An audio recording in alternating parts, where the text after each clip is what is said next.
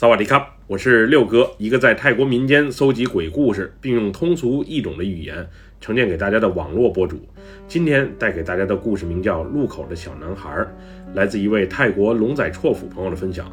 接下来就让我们一起进入到这个故事当中。我叫艾笨，这件事儿发生在十五年前，当时我刚从曼谷的一家卫校毕业没多久，被分配到龙仔绰府 Om Noi 地区的一家医院工作。当时因为我们医院人手不够的缘故，平时在手术室当护士的我，有时还得兼顾急诊室的工作。虽然那时挺忙，不过医院的工作氛围还不错，大家也对我都特别的照顾。我那时更喜欢值夜班，主要是晚上看病的人不多，工作相对轻松一些。而且急诊室的候诊大厅里啊还有电视，领导不在的时候，我们还能抽空看一会儿。记得那是一个周一的晚上，当时我在急诊室里盯夜班，从晚上七点多钟一直到午夜时分，基本上就没什么病人，所以我和值班的几个同事，大家一起看着电视聊着天儿，很是开心。大约凌晨两点的时候，突然一阵急促的电话声响起，佛统府来庆寺那里啊出了一场严重的车祸，需要立即派辆救护车过去。于是，我和另外两名值班的护士，连同一名司机，就立马驱车赶了过去。当时我们从医院出来，上了 PECASIM 主路，然后在 p o g a l 桥下掉头，进入来庆寺的巷子口。当时急救车开得特别快，我们也是希望尽快抵达事故现场，以便伤者能得到及时的救助。去过来庆寺的朋友都应该知道，从大路旁的巷子口到巷子深处的来庆寺还有很长一段距离。当时我们刚开进巷子没多久，就看见一辆亮着顶灯，并响着警笛声的善堂救护车从巷子里开了出来。刚看见那辆车没多久，我们就接到了医院的电话。让我们不用往事故现场赶了。那辆擅长的救护车已经抢先一步接到了患者，并正在赶往医院的路上。医院当时让我们赶紧回来。虽然医院的急诊室已经做好了接诊的准备，不过怕人手不够，还是希望我们能尽快回来协助一下相关的救助工作。因为时间紧迫，司机没有选择原路返回，而是抄近路回医院。记得我们当时走的是一条双车道的乡间小路，虽然路旁零星有路灯，不过路面状况不佳。因为当时条件有限，我们医院的救护车不是那种专业的，而是一辆旧丰田面包车改的，车况不佳，再加上车开得飞快，所以坐在车厢里的我们被颠得东倒西歪。这条穿过田野的小路，虽然我之前走过。不过是白天凌晨时分，再从这里经过的时候，还真有些瘆人。原本我们这辆救护车在乡间小道上开得飞快，不过没过多久，我突然感觉到司机明显减慢了车速。原本那两个在车上聊着天的同事也突然陷入了沉默。当时我觉得很奇怪，于是就瞅了一眼车前的挡风玻璃，想看看到底是什么情况。当时我看见前方是一个丁字路口，有一个指示灯竖在路中间，那个发出微弱光芒的指示灯还一闪一闪着。总之，当时那氛围有些奇怪，还透着一丝恐怖。我原本就是随意一瞅，不过那时我发现，在那指示灯底下，貌似有一个小孩儿，小孩身上穿着一件白色衬衫，抱着膝盖，低着头。就蹲在那里，当时我下意识地看了一下手表，都快凌晨三点了，怎么会有小孩在乡间小道上待着？这也太奇怪了。当时我特意瞅了几眼，我确信我是真真切切看到了，而绝对不是幻觉。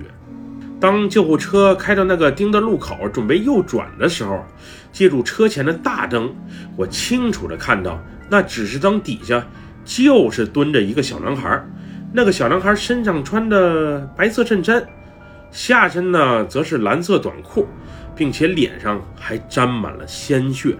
当我瞅向那男孩的时候，那男孩竟然也慢慢抬起了头，盯向了我。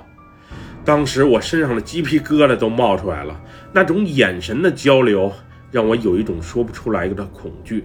当时我啊的一声叫了出来，并让司机赶紧停车。去看看那个男孩到底发生了什么情况。司机，你快停车！那指示灯底下有个小男孩，估计是被车撞了，咱们赶紧下车去瞅瞅。不过，无论我怎么喊司机停车，他就仿佛没听见一样。刚一过那个丁字路口，司机就猛踩一脚油门，加速开走了。那时的我还有些生气，见死不救，枉做医护人员，这司机怎么这样啊？于是我就在车里埋怨了几句，并准备把刚才看见的一切讲给身旁的同事听。没想到，还没等我开口，坐在我身旁的同事就示意我不要再讲下去了，并告诉我，等回到医院之后，他会告诉我到底发生了什么。当时的我别提多生气了，路边有小孩子遇险，不停车不救不说，还不让我念叨，你们都是咋想的？后来回去的路上，车厢内的气氛格外的诡异与宁静，没人再说话，除了救护车在路上颠簸的声音，没有其他一丝声响。回到医院之后，我们就立马投入到救护工作。虽然刚才发生的事儿确实挺蹊跷，不过救死扶伤要紧，也就没时间再多想别的了。当时送到医院救护的那俩人啊，伤的确实挺严重。俩人骑着摩托车，应该是和一辆皮卡车正面撞上了。那俩人当时车速太快，还没戴头盔，被正面一撞，人就飞出去了，头部直接着地的小伙子当场就死了。而坐在后座的女孩子虽然没有当场毙命，不过颈椎的伤势啊也挺严重，估计是有瘫痪的风险。我们医院当时因为医疗设施不够，所以也就只能简单抢救一下。后来等伤者病情好转之后，就被转送到曼谷市内的大医院了。一通忙活之后，已经是早上七点多钟了。当我准备回宿舍休息一会儿的时候，我突然想起了昨晚的那个小男孩。昨晚为什么不让我下车救助那个孩子？不是说回到医院后告诉我到底发生了什么吗？于是，我带着无数个疑问，找到了昨晚一同出车的同事。他俩看见我之后，就猜到了我的来意，于是什么都没多说，就直接把我带到了医院的停尸房。当时我还有些奇怪，不就是问你们点事儿，给我带到这里干嘛？后来，其中一个同事指着一具盖着白布的死尸，让我掀开白布瞅瞅，躺着的这个孩子是不是我昨晚在丁字路口的指示灯下遇到的那个孩子？当时我先是一惊，然后半信半疑的把盖在尸体上的白布给掀开了。掀开白布的那一刻，我是彻底被吓着了。这个男孩就是我昨晚遇到的那个男孩，连身上穿的衣服都一样。当时的我意识到，昨晚遇到的根本就不是人，而是这个小男孩的鬼魂。后来在与同事的闲聊中得知，在三年前，他们曾经接到过一个急救电话，当时他们出车救助的就是这个男孩。这个小男孩下学之后呢，去同学家玩，直到傍晚的时候才骑着自行车回家。没想到夜深人静，那个丁字路口的能见度也有限。一辆小汽车从路口飞速驶过的时候，不慎把这个男孩给撞了。肇事车辆当时就逃逸了。后来等有人发现这个男孩并报警找救护车的时候，这个小男孩就已经快不行了。当时这个小男孩就是在昨晚那辆救护车上咽的气。其实昨晚经过丁字路口的时候，大家也都看见了那个小男孩的存在。当时大家心里都挺怕，所以谁也不敢多说什么。因为那个小男孩的鬼魂还守在路口的举动，确实令大家很意外，也很震惊。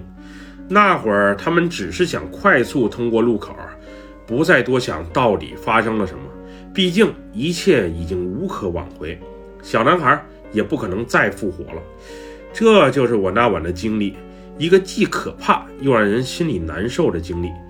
那个小男孩死的确实很冤，一条鲜活并未来充满无数希望的生命，就这么遭遇飞来横祸，永远离开了人世，实在是太可惜。